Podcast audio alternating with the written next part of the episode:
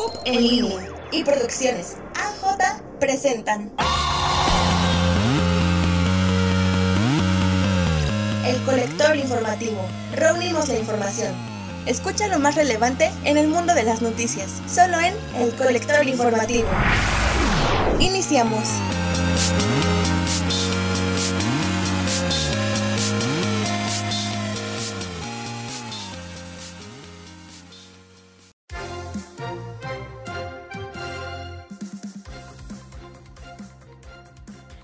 Muy buenos días a todos, esperamos que se encuentren bien. A nombre de mi compañera Rebeca Ferra, les saluda una servidora Alejandra Juárez. Muchas gracias por sintonizar el colector informativo. Iniciamos con las efemérides del día 26 de abril. En 1824 se erige el estado de San Luis Potosí. En 1917, Venustiano Carranza es declarado presidente constitucional de la República por el Congreso de la Unión. Ahora sí, comenzamos con las noticias más relevantes del día de hoy, lunes 26 de abril de 2021. Nacional. México ha recibido un séptimo embarque de vacunas contra el COVID-19, elaboradas por la farmacéutica china Sinovac Life Science, con medio millón de dosis permitiendo seguir en la vacunación contra el COVID a lo largo del territorio nacional.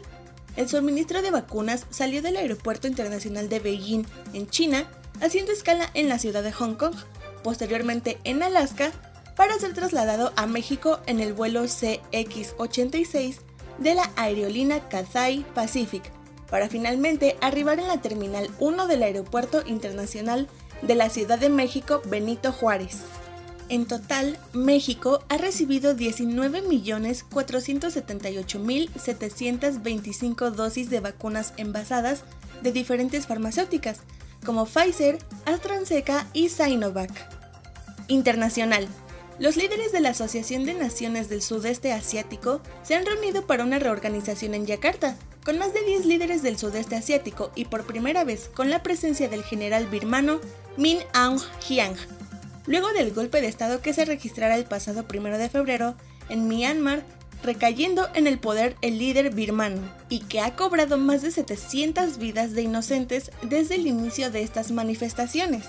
Este fin de semana los líderes sostuvieron dicho encuentro en Yakarta para formular un diálogo de los acontecimientos. El encuentro se derivó trascendental para la organización de nivel internacional y que tendrá como objetivo poner fin con los acontecimientos dirigidos por Jiang. De esta forma, los líderes llegaron a un acuerdo de cinco concesos sobre los acontecimientos en Myanmar.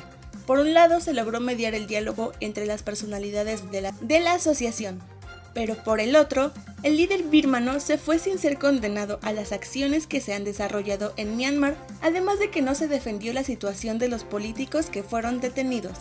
En dicha reunión, se manifestaron diversas personas con protestas en dicha sede de la cumbre, en donde las autoridades detuvieron por lo menos a dos participantes que fueron identificados como abogados pro derechos humanos de la Asociación Instituto de Ayuda Legal de Yakarta.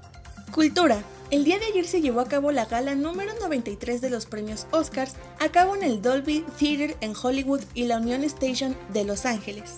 La Academia de Artes y Ciencias Cinematográficas aplazó el acontecimiento que frecuenta, que frecuenta desarrollarse en el mes de febrero con la esperanza de que terminara la enfermedad por la pandemia. Sin embargo, la alfombra roja tuvo que recortarse drásticamente y se tuvieron que cancelar las fiestas masivas. Y sin duda la cinta que se llevó la noche fue Mank, pues el filme de David Fincher consiguió 10 candidaturas incluyendo Mejor Película y Mejor Director. Te comentamos que son 24 las categorías o nominaciones que se hacen en este evento. Una de ellas son Mejor Actriz de Reparto, Mejor Diseño de Vestuario, Mejor Banda Sonora Original, Mejor Guión Adaptado, entre otras. Y estas son las actualizaciones del coronavirus. Según la Universidad Johns Hopkins, desde el inicio de la pandemia se han registrado 146.5 millones de casos de COVID, 3.1 millón de muertes y 84.4 millones de personas recuperadas. Por su parte, Buenos Aires en Argentina supera el 80% de ocupación de camas en cuidado intensivo, ya que el Ministerio de Salud de la capital argentina informó que la ciudad reportó 2.869 casos nuevos en las últimas 24 horas. Y mientras tanto en México seguimos en semáforo epidemiológico naranja con 2.326.738 casos positivos y 214.853 defunciones. Tenemos que seguir cuidándonos entre todos para poco a poco salir de esta situación. Y vámonos con los deportes con mi compañero Ramiro. Con la velocidad de la información, es momento de nuestra sección de los deportes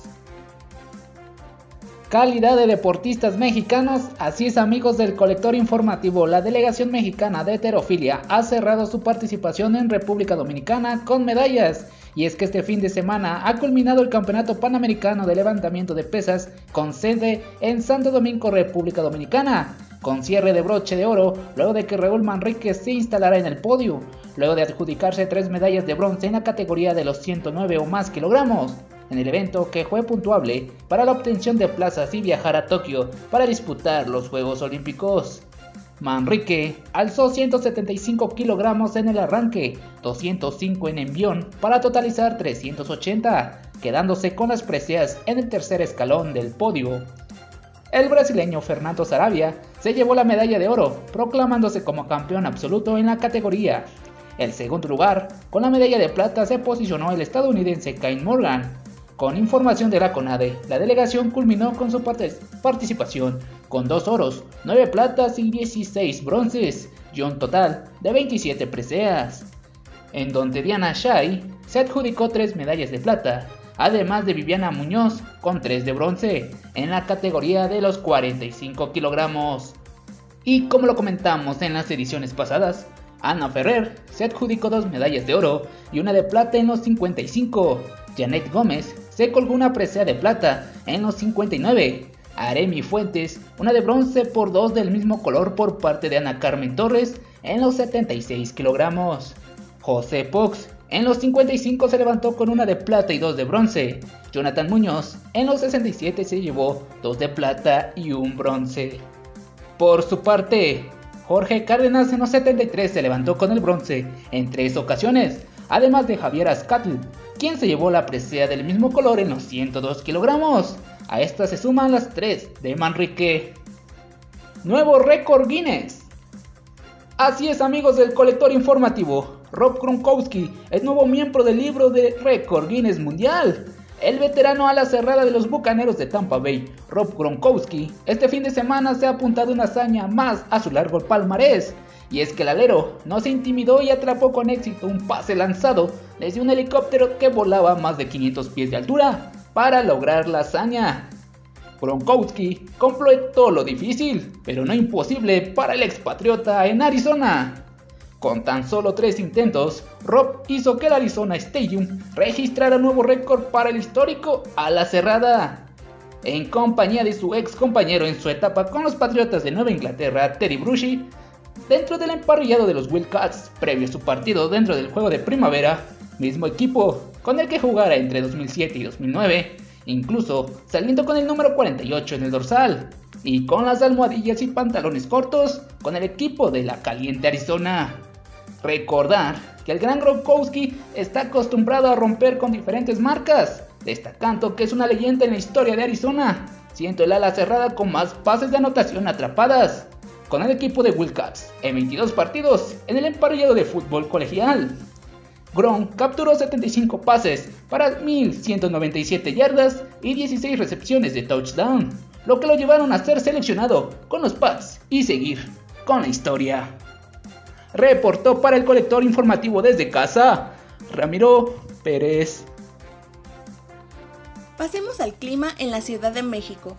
El pronóstico del tiempo estima para hoy un día parcialmente nublado con temperaturas máximas de 28 grados centígrados y mínimas de 14 grados centígrados.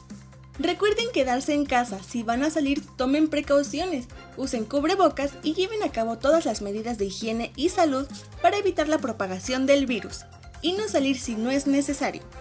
No olviden seguirnos también en nuestras redes sociales. Nos encuentran como CUP en línea oficial en las plataformas de Spotify, Facebook, Instagram, Twitter y YouTube. De igual manera nos encuentran como Colector Informativo en Facebook, arroba colector-off en Twitter y en YouTube como Colector Noticias. Y bueno, esto ha sido lo más relevante en noticias de hoy. Muchas gracias por estar en sintonía con nosotros.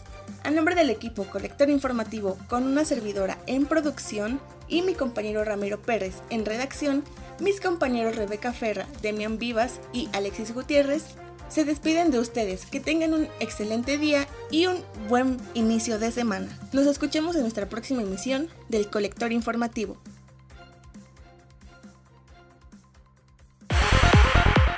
en línea y producciones AJ presentaron el Colector Informativo. Reunimos la información